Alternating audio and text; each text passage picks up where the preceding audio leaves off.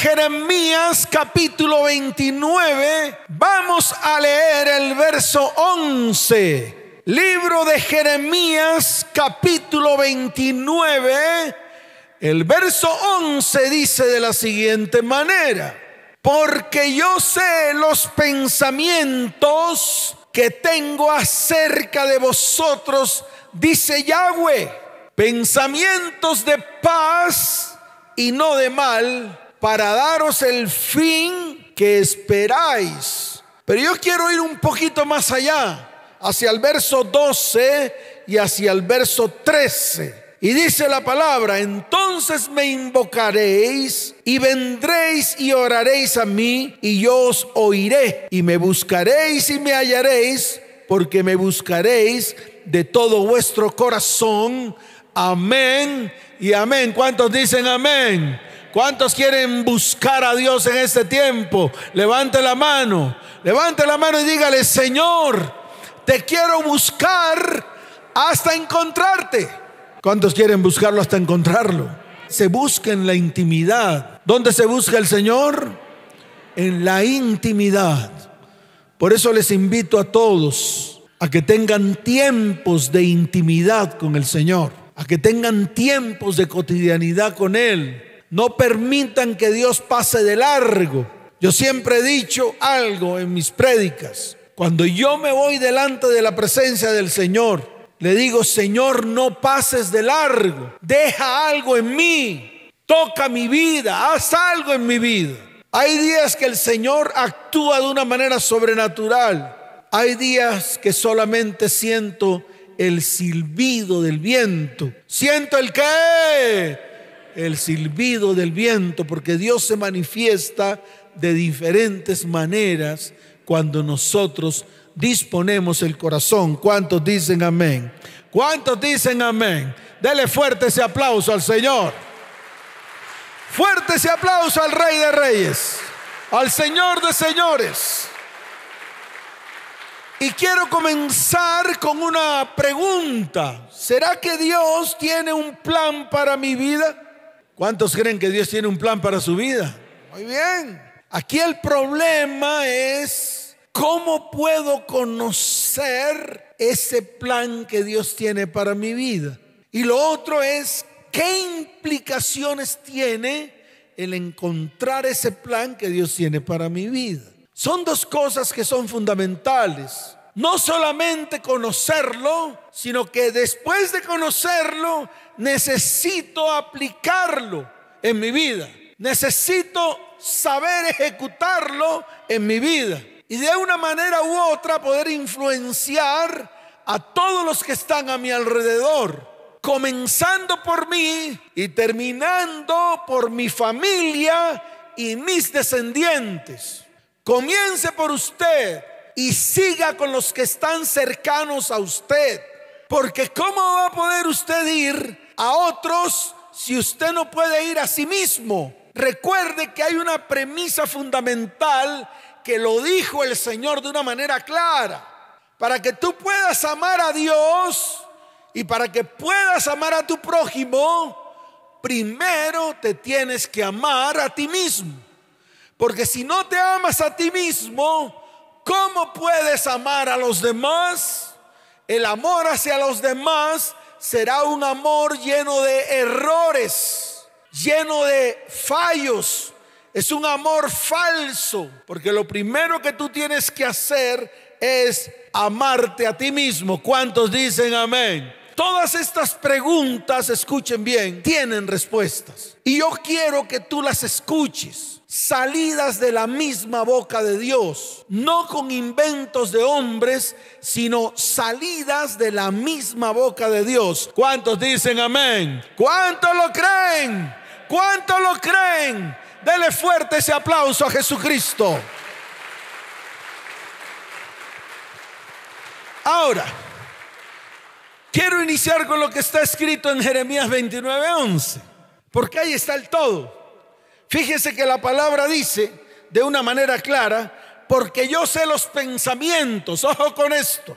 Es importante que usted aprenda a discernir la palabra. Mire, escuche bien, Aquí la palabra pensamiento significa plan. ¿Significa qué? Plan. Significa diseño ingenioso y estratégico. ¿Qué significa? Diseño qué? Ingenioso y qué más? Y estratégico. Eso es lo que significa la palabra pensamiento en Jeremías 29:11. Entonces la palabra queda explícita de la siguiente manera. Porque yo sé los planes, porque yo sé los que. Claro, ese es el trasfondo de la palabra. Esa es la base de la palabra. Dios dice, porque yo sé los planes, porque yo sé los diseños ingeniosos y estratégicos que tengo para vosotros. ¿Que tengo para quién? No diga para mí. ¿Que tiene para quién? Dígalo fuerte, ¿que tiene para quién? Claro, para mí. Porque si usted está buscando el plan de Dios para su vida, toda esta palabra es para usted y para mí. Primero tenemos que comenzar con nosotros. Ay, no, pastor, yo quiero que Dios tenga un plan para mi marido que está por allá mamando ron y viendo pornografía. Pues primero establezca el plan para usted, para que a través de ese plan para usted pueda involucrar a los que están a su alrededor. De lo contrario no va a pasar nada. No espere que ocurra en otros si primero no ocurre en usted. ¿Cuánto lo creen? ¿Cuánto lo creen? Entonces dice la palabra, dice Jehová, planes, diseños ingeniosos, creativos, de paz y no de mal, para daros el fin que esperáis. Qué tremendo. Y déjeme decirle algo, este plan comenzó desde el vientre. ¿Desde dónde comenzó este plan? Mírenme a mí, ¿desde dónde comenzó este plan? Claro, desde el vientre. Esto no comenzó ahorita. Ay, pastor, comenzó a los 30 años. Yo un día le dije al Señor, le dije, Señor, ¿por qué comenzaste a estar de mí?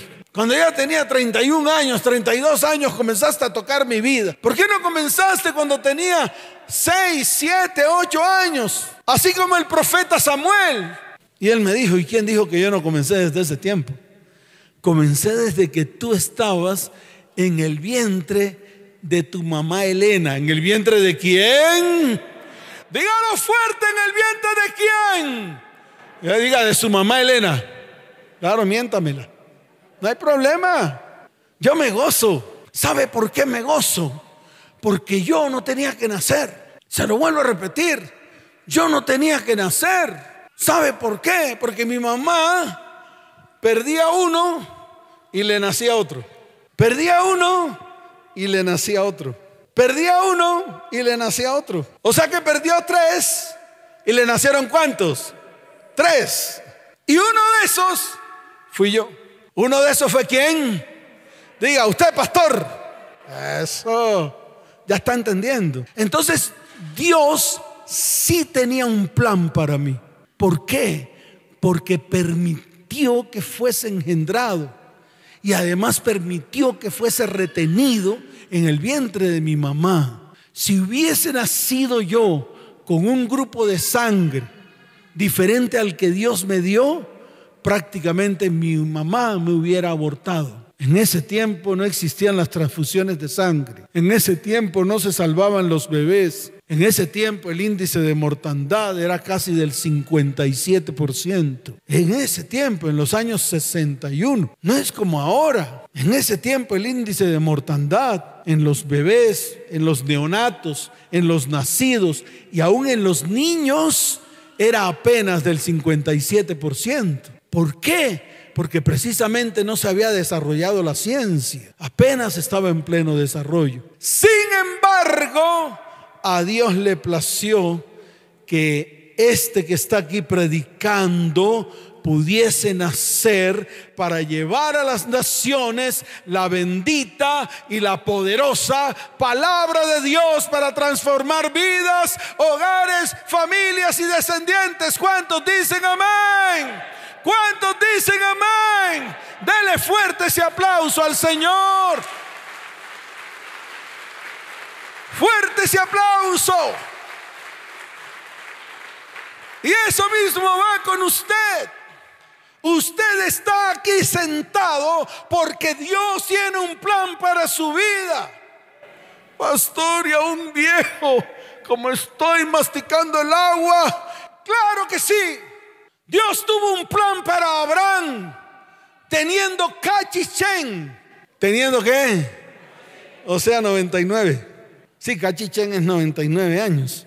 Cachichen, Dios colocó un plan sobre Abraham. Dios colocó un plan sobre Sara. Sara no podía tener hijos. Prácticamente que ya no tenía menstruación. Y sin embargo, a la edad que tenían, pudieron tener un hijo y a través de ese hijo vino la descendencia y a través de esa descendencia vino un pueblo para Dios. ¿Cuántos dicen amén? Y si lo tuvo con Abraham y con Sara, también lo puede tener con usted que está aquí sentado y con aquellos que están allá en la transmisión y aquellos que están en la radio. ¿Cuántos dicen amén? Dele fuerte ese aplauso al Señor. Entonces no entendemos que desde que fuimos concebidos en el vientre, Dios tenía un diseño y un plan perfecto para que viviéramos una vida en victoria y de bendición. Planes llenos de esperanza, planes llenos de sanidad, planes para levantarte, planes para bendecirte. Y eso está en el libro de los Salmos capítulo 139, verso 16. Libro de los Salmos capítulo 139, verso 16 dice, escuche, mi embrión vieron tus ojos y en tu libro estaban escritas todas aquellas cosas que fueron luego formadas sin faltar una de ellas. O sea que te voy a decir algo. Hay un libro en el cual está el registro de todo lo que va a ser tu vida. Ay, pastor, pero yo no sé, ese libro es como raro, porque me han pasado cosas raras, pastor. ¿Qué será? ¿Qué será? ¿Qué será? ¿Sabes una cosa? ¿Sabes por qué a ti no te ha ocurrido nada de lo que está escrito en ese libro? ¿Tú sabes por qué? ¿Cuál es la razón? Porque nunca te has alineado a lo que está escrito en el libro y has hecho lo que a ti se te da la real gana. Porque nunca has consultado con Dios. Porque Dios siempre ha pasado a segundo plano en tu vida. Porque Dios se ha convertido en un amuleto más en tu vida. Porque Dios no se ha convertido en tu modo de vida, sino que has convertido al mundo en tu modo de vida. Y cuando uno, escuche bien, se separa de Dios y coloca a Dios en segundo plano, ninguno de los planes, escuche bien, que tiene Dios para tu vida, se cumplen. Porque tú nunca has ofrecido toda tu vida al Señor para que Él comience a elaborar ese plan. Entonces a ti te tiene que quedar claro hoy que todo lo que te ha ocurrido en tu vida es porque tú has hecho lo que se te da la gana, sin consultar, sin meter a Dios en medio de tus planes para que Él de una manera u otra pueda enderezar, pueda que, dígalo fuerte, pueda que todo lo que está torcido. Pastor, ¿será que puede enderezar mi enfermedad? Claro. Pastor, ¿será que puede enderezar mi dolor? Claro. Pastor, ¿será que puede enderezar mi ruina? Claro. Claro que sí. Él es capaz de hacerlo todo. Todo.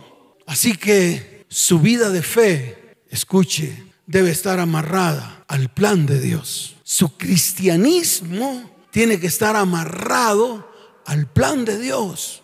Toda su actividad espiritual tiene que estar amarrado al plan de Dios. Porque de lo contrario, nada va a ocurrir. Ay, pastor, me lo explica, es que no entiendo ni pío, dicen algunos. Se los voy a explicar y voy a hacerlo con una pregunta. ¿Cuántos de los que están aquí tienen un anhelo, un deseo o un sueño que quiera que Dios lo ejecute en su vida? Levante la mano. Todos, ah, todos. Amén por eso. El problema es que muchos dicen es que yo tengo fe y vivo por fe. Y ese es un error del cristiano de hoy. Es un error implantado por las iglesias neocristianas que han metido la mitad del mundo en medio de sus prédicas, que han metido la mitad del mundo en medio de las iglesias. Y es ahí donde está el problema. No hagan nada, ya son salvos, tranquilos. Pueden seguir haciendo lo que quieran, dicen algunos. No, ya usted salvo por fe, por gracia, no haga nada. Y son los errores garrafales de la iglesia moderna. La iglesia moderna está sacando a la gente de la salvación por sus teorías y teologías baratas. Sí, la gracia tiene que estar en medio de nuestras vidas. ¿Sabe por qué? Porque si no hubiese la gracia, entonces no pudiésemos entrar al reino de los cielos. Pero eso no quiere decir que por la gracia yo puedo hacer lo que quiera. Porque ahí es donde está el error garrafal de la iglesia. Entonces muchos dicen, yo vivo por fe. Yo vivo por fe, pastor. Yo creo, pastor, yo vivo por fe. Amén por eso. Pero a esa expresión le falta un fundamento, a esa expresión le falta una base, le falta un cimiento. Y se lo voy a mostrar en la palabra. ¿Dónde se lo voy a mostrar? Dígalo fuerte, ¿dónde se lo voy a mostrar? Entonces vaya a Hebreos capítulo 11, donde está precisamente la definición de la fe. Porque yo quiero mostrarte los errores y las equivocaciones en las cuales está metida la iglesia de hoy. Libro de Hebreos, capítulo 11, verso primero. Esta palabra usted se la sabe de calilla. ¿Se la sabe de qué? Dígalo fuerte, ¿de qué se la sabe? O sea, de memoria. Este es un recital completo. Eso se lo saben todos los cristianos. Todos los cristianos hablan acerca de la fe, pero no ahondan a lo que ahí dice. Mire lo que dice la palabra. Es pues la fe es pues la que, la certeza de lo que qué. Dígalo fuerte que yo no oigo. De lo que se espera. Entonces usted no puede vivir de fe si no espera algo. Fácil. La misma palabra se lo está diciendo y se lo está restregando en la cara. La misma palabra hoy le está dando un puñetazo a usted en la cara. Porque tal vez ese pedazo la gente no lo entendía. Entonces vuelvo y se lo repito, la fe es la certeza de lo que se espera. Entonces la pregunta es, ¿qué esperas? ¿Qué esperas? Ay, pastor, yo, quiero ser bendecido. ¿Usted cree que esa es una expresión correcta delante de Dios? Decirle, Señor, yo espero ser bendecido. Tienes que mirar qué esperas. ¿Qué esperas? Alguien ayer en una consejería de una pareja me dijo, pastor, la mujer me decía, pastor, yo espero que mi matrimonio se restaure. Y yo le dije, amén, aleluya, amén. ¿Cómo le dije? Pero ¿qué vas a hacer para que eso ocurra? ¿Qué vas a hacer? Le dije. ¿Qué vas a hacer para que eso que esperas ocurra? Porque lo estás esperando en fe, pero tienes que comenzar a ejecutarlo. Entonces le dije, ¿tú crees que con tu falta de perdón vas a esperar restauración? No. ¿Tú crees que con el dolor que hay en tu corazón vas a esperar que se restaure tu hogar? No. Entonces esperamos, muchos no esperan, otros esperan pero no ejecutan. Entonces tenemos la segunda parte de la definición de la fe, que es lo que viene a continuación. Dice, la convicción, la que, dígalo fuerte, la que, de lo que no se ve. O sea, usted tiene que estar convencido tiene que haber convicción en su vida que aquello que no se ve ya ha sido hecho por medio de la fe, porque es lo que usted espera y usted está trabajando para que eso que espere se vuelva verdad en su vida a través del poder de Dios. ¿Cuántos dicen amén? ¿Cuántos dicen amén? Dele fuerte ese aplauso al Señor.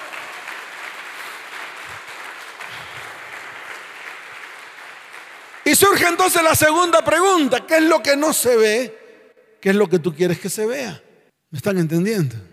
Mire, este lugar donde estamos ya fue un lugar que fue profetizado. Aquí vinieron varios profetas a profetizar acerca de este lugar. Profetizaron de usted. E incluso dijeron que usted era como un campo de flores amarillas pequeñitas. Eso dijeron de usted. Y se lo digo claro, de los que están incluso allá detrás de la transmisión que todavía no han venido al templo, porque tienen temor, porque temen infectarse, porque tienen muchos temores, les da temor hasta, hasta la sombra propia de ellos. Por eso yo los invito a que vengan a la iglesia. Entonces escuche, varios profetas profetizaron. Hubo uno que profetizó en el 2013. Yo tomé esa palabra y dije, siete años después, esta palabra se va a cumplir y se está cumpliendo. El profeta Amaro, que vino de Brasil, que ya murió, él también lo dijo. Yo veo un campo lleno de florecillas amarillas que están en ciernes. ¿Que están en qué? En ciernes. Entonces, ¿cuál es el plan de Dios? Que muchas familias vengan a este lugar en su tiempo y todas reciban sanidad y bendición en el nombre de Jesús. ¿Cuántos dicen amén? Dele fuerte ese aplauso al Señor.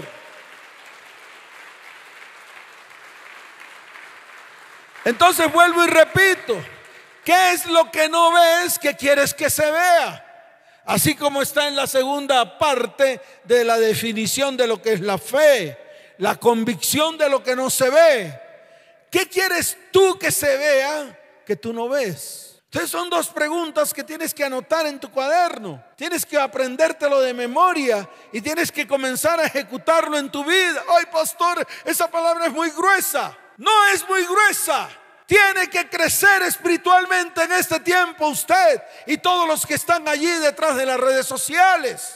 Y el crecimiento cuando usted comienza a crecer, escuche bien, todo esto comienza a abrirle los sentidos espirituales y Dios comienza a ejecutar. Entonces no sé qué es lo que usted quiere. No sé lo, qué es lo que usted quiere que, que aparezca en su vida que todavía no está. Es así de fácil. Y cuando usted eso, eso que se llama fe, lo coloca delante del Señor y coloca al Señor como el fundamento de su fe, Dios comienza a ejecutarlo en medio de su vida, en medio de su casa, en medio de su hogar y en medio de su descendencia. ¿Cuántos dicen amén? Pero yo veo, y lo veo con ojos espirituales bien grandes, veo que muchos escuchen bien, no quieren nada de esto. Veo con tristeza que la gente lo único que quiere es sobrevivir. Ay, pastor, sobreviviendo a este tema. Ay, más o menos, pastor. ¿Cómo anda pastor ahí en medio de la crisis? Ahí vamos, pastor. Muchos quieren es eso, sobrevivir. Y yo le quiero decir algo, sobrevivir es lo más paupérrimo de lo que Dios ha preparado para ti. Es lo más chiquito, son las migajas. Es esa mujer sirofenicia en los tiempos de Jesús que se metió debajo de la mesa para poder comer las migajas de los que comían encima de la mesa. Cuando Dios está invitándolos a todos ustedes a que comiencen a comer con Él todos los días de sus vidas. Pero la gente no quiere. La gente aún sigue en sus enredos. La gente aún sigue en sus pecados. La gente aún sigue en sus maldiciones, en sus iniquidades. Y no quiere salir de ahí. No quieren dar el paso. Es como el varón que le dije, varón, tú amas a tu esposa. Y me dice, sí, pastor, así como con voz de cabra. Ni siquiera voz de oveja, porque si tuviese voz de oveja, por lo menos obedeciera. Tú amas tu familia. Sí, pastor. Tú amas a tus hijos. Sí, pastor. Y entonces, ¿por qué no dejas a la chimoltrufia? Si la chimoltrufia ha sido el gran problema de tu hogar, el gran problema de la destrucción de tu familia y de tus hijos.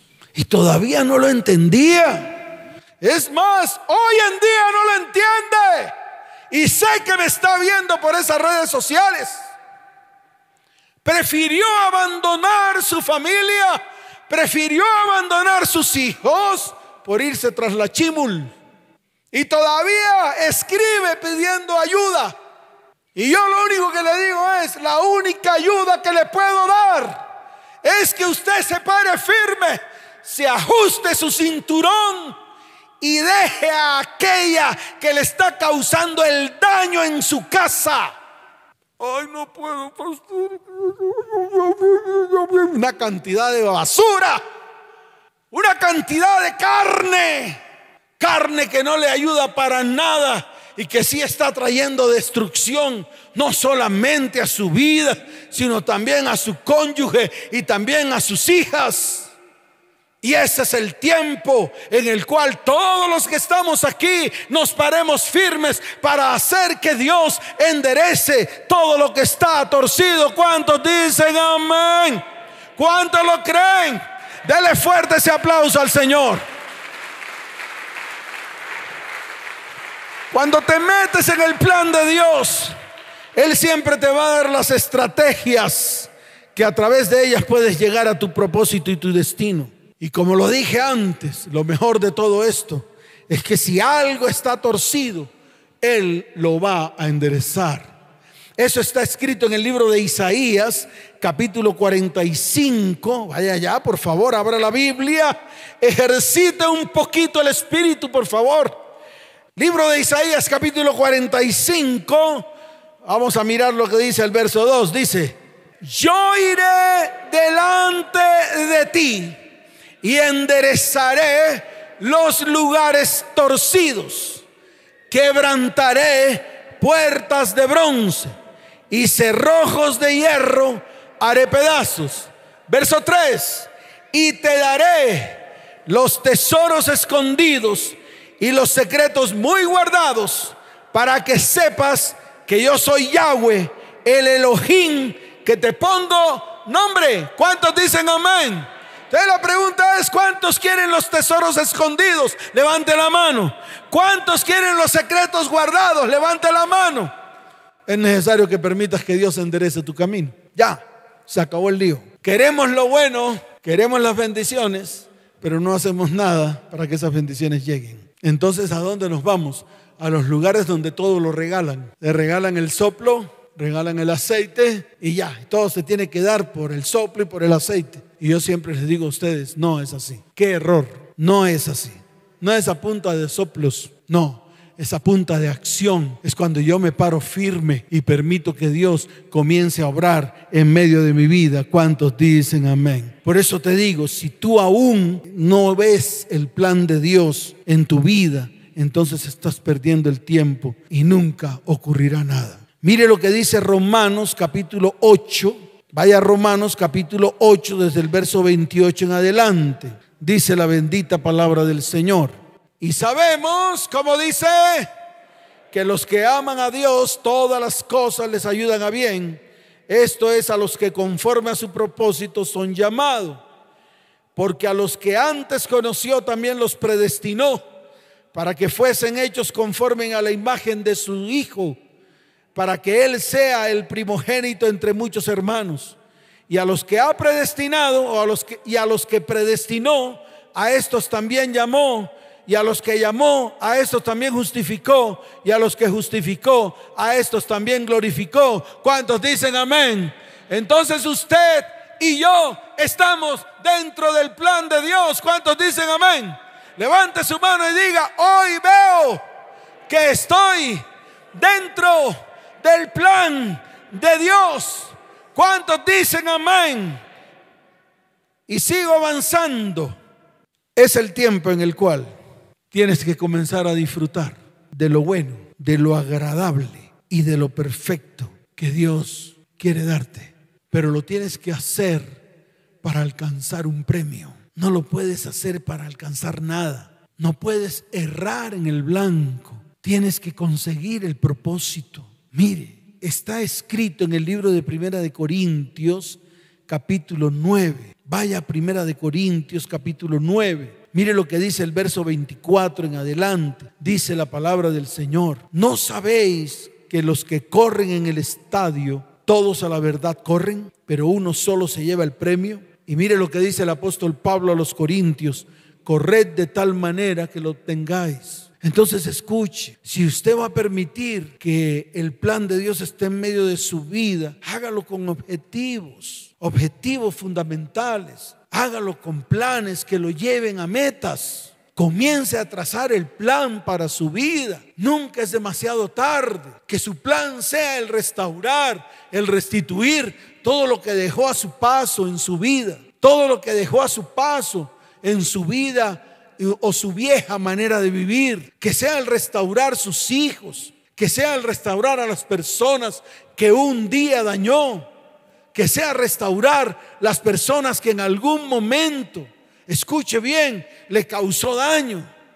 Eso es lo que tiene que hacer. Y después de hacer eso, mire hacia adelante, hacia la meta de ese supremo llamamiento que es en Cristo Jesús.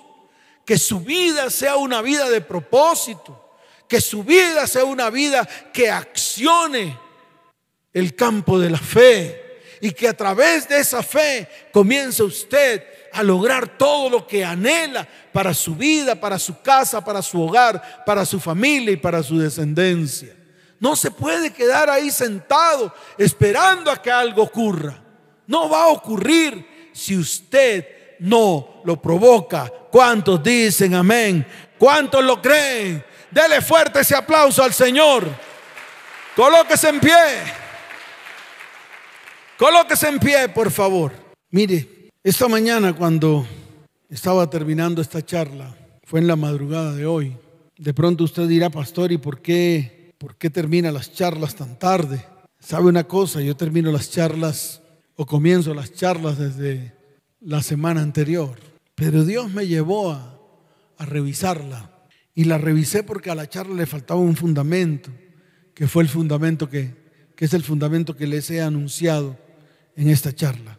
Y déjeme decirle algo, en la madrugada de hoy, dos y media de la mañana, el Señor me puso a mirar mi vida, completica, desde que empecé a recordar mi vida, desde que empecé a tener recuerdos de lo que ha sido mi vida, y me empezó a llevar hasta los tiempos de hoy, e incluso me empezó a llevar más allá me llevó al futuro, me llevó a mirar el futuro, me llevó a mirar mi vida en el futuro. Y me dijo, Luis, ¿qué has dejado de hacer? Luis, ¿qué no has hecho que yo te he ordenado que hagas? Luis, ¿qué cosas en tu vida has dejado de hacer que yo te he dicho que hagas? Y me puso a, a mirar toda mi vida, me puso a mirar mucho más allá y caí quebrantado delante de la presencia del Señor. ¿Sabe cuál fue mi conclusión?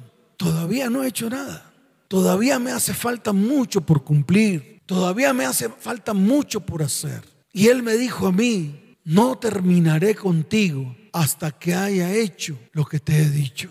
Y esto mismo es el mensaje que Dios le está transmitiendo a la iglesia. Él no te va a dejar a ti hasta que tú no hayas hecho lo que Él te ha dicho que tienes que hacer. Hasta que tu camino no sea rectificado y no sea enderezado hasta que no entres en ese plan perfecto de Dios, no un plan religioso, no un plan de servidumbre, no un plan de libertad, un plan de gozo, de alegría y de bendición, un plan de restauración y restitución de todas las cosas. Y vas a llegar a ese propósito cuando tomes la decisión de levantarte y de colocarte delante del Señor. Por eso hoy quiero que levantes tus manos al cielo y que de verdad comiences, que no eches para atrás, que te pongas firme, que quites de tu vida toda religiosidad barata, toda religión. La religión no te salva.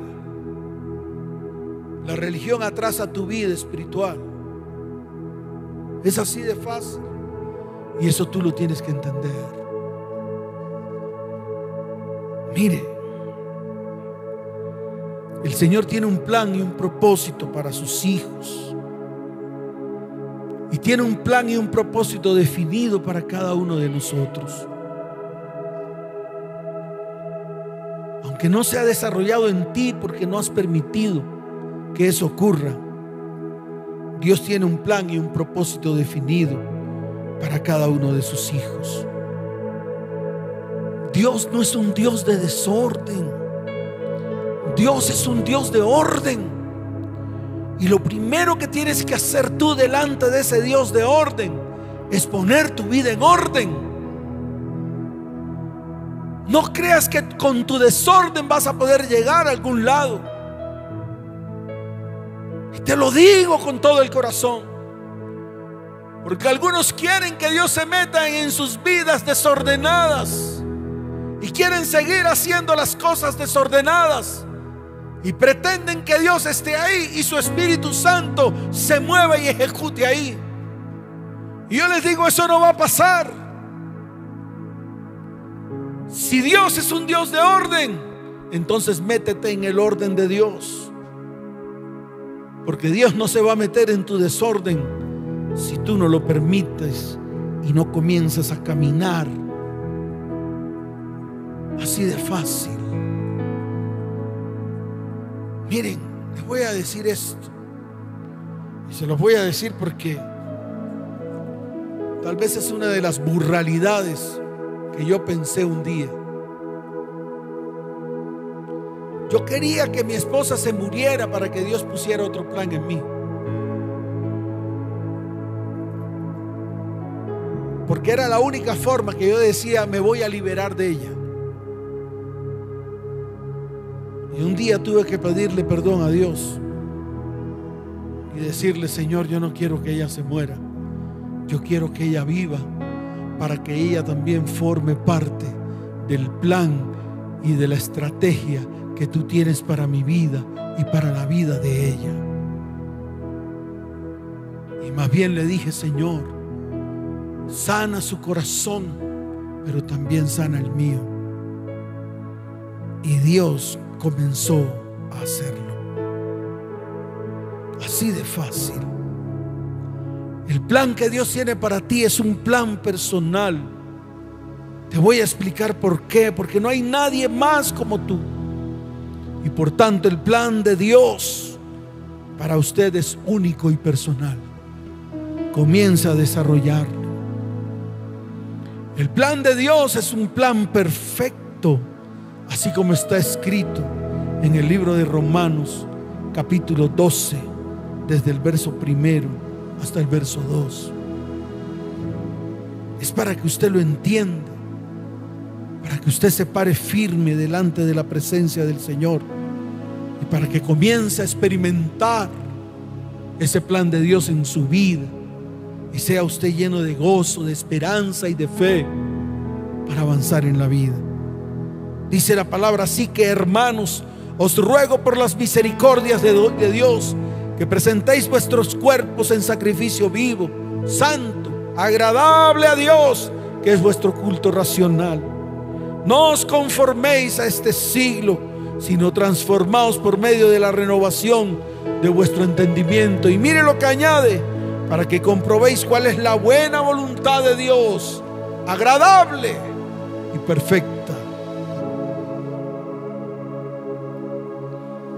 El plan que Dios tiene para usted es un plan práctico y realizable. Así que no inventes cuentos de que es difícil. Es práctico. Solamente Dios necesita a alguien que diga, aquí estoy. Nada más. Un corazón dispuesto. Un corazón que quiera abandonar todo aquello que usted ha cimentado en su vida y que ha traído maldición iniquidad, muerte espiritual. ¿Que es difícil la decisión? Claro que sí. Por eso esto es para valientes. Esto no son para cobardes. Esto que Dios está hablando no es para cobardes, es para valientes. Por eso Dios los ha reunido en este lugar y en esas redes sociales para que se levanten en valentía y comiencen a hacer las cosas que Dios está mandando hacer. Y lo más importante, por tanto, es descubrir el plan y el propósito de Dios para nuestras vidas. Para poder entrar en el plan de Dios, usted tiene que aceptar y reconocer a Jesucristo como su Señor y como su Salvador. Y el primer paso es reconocer su sacrificio fue enviado a la cruz del Calvario para hacer todo en esa cruz por ti y por mí. ¿Cuántos dicen amén? Levante sus manos al cielo y dígale, Señor, diga fuerte, Señor, hoy presento mi cuerpo en sacrificio vivo, santo, agradable a Dios. Señor, hoy presento mi alma para que tú traigas sanidad a mi alma. Y hoy presento mi espíritu para ser un espíritu contigo, Señor. Aquí estoy, Padre. Comienza a ser tu perfecta voluntad en mi vida.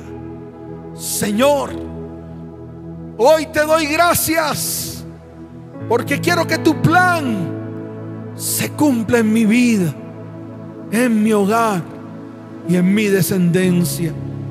Y trabajaré para ellos, Señor. Trabajaré para ellos, Señor. Levante sus manos. Mueva sus manos y permita que el Espíritu de Dios hoy toque lo más profundo de su ser. Que esta palabra sea como agua limpia, que limpia su vida. Y que el Espíritu de Dios comience a actuar en su vida y se mueva con poder estremeciendo los cimientos de maldad, de maldición y de iniquidad. Para que vengan los tiempos que Dios ha dicho que va a venir sobre nuestras vidas casa, hogar, familia y descendencia. Levante sus manos y muévalas de un lado para otro. Muévalas. Aquí estamos, Señor.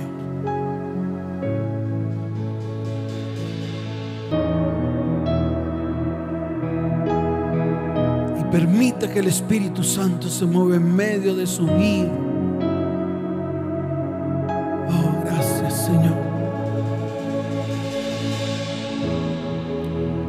Luna entristeció, el sol se apagó, cayó el Salvador del mundo. Su cuerpo en la cruz, su sangre derramó el peso del pecado sobre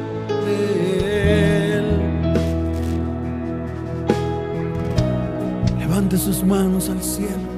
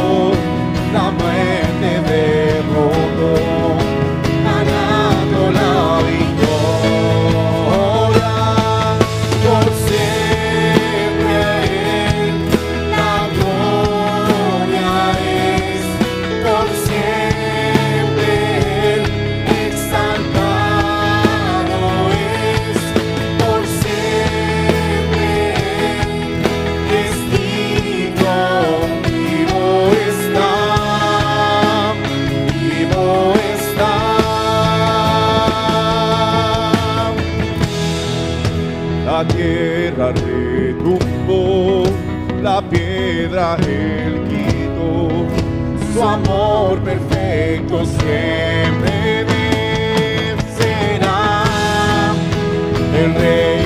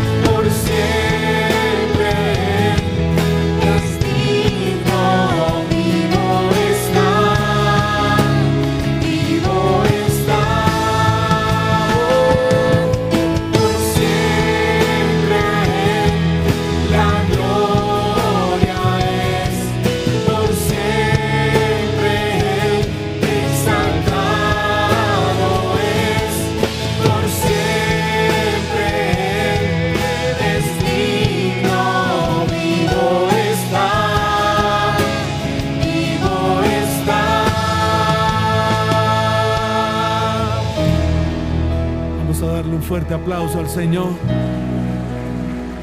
Fuerte ese aplauso al Rey de Reyes y Señor de Señores. Y todos aquellos que quieran entrar en el plan de Dios, que quieran aceptar al Señor en su corazón y quieran comprometerse con Él, levanten su mano derecha al cielo. Tanto los que están aquí como los que están allá en las redes sociales.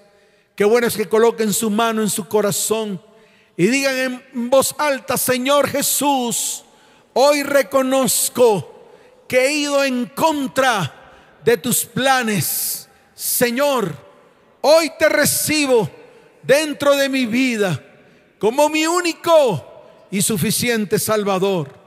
Dile, Señor, con tu pluma y con tu letra, escribe mi nombre en el libro de la vida y no lo borres jamás. Señor, gracias por hacerme entender cuál es el perfecto plan que tú tienes para mi vida, para mi casa, para mi hogar y para mi familia. En el nombre de Jesús. Amén y amén. Dele fuerte ese aplauso al Señor. Fuerte ese aplauso al Rey de Reyes y Señor de Señores. En estos momentos está apareciendo un número de celular, un WhatsApp. Escribe en el WhatsApp si necesitas ayuda. Puedes decir allí, necesito ayuda urgente. Estaremos comunicándonos contigo en esta semana. Iglesia, levanta tus manos al cielo, te voy a bendecir. Padre, bendice a tu iglesia. Iglesia Cristiana ETP, te bendigo con abundancia de paz. Te bendigo con salud y te bendigo con prosperidad. Iglesia, ponte firme y ve en paz, porque las bendiciones de Dios te alcanzarán tal y como dice la bendita palabra. ¿Cuántos dicen amén? Vayan en paz y en bendición. Les amo con todo mi corazón. Nos vemos. Chao, chao.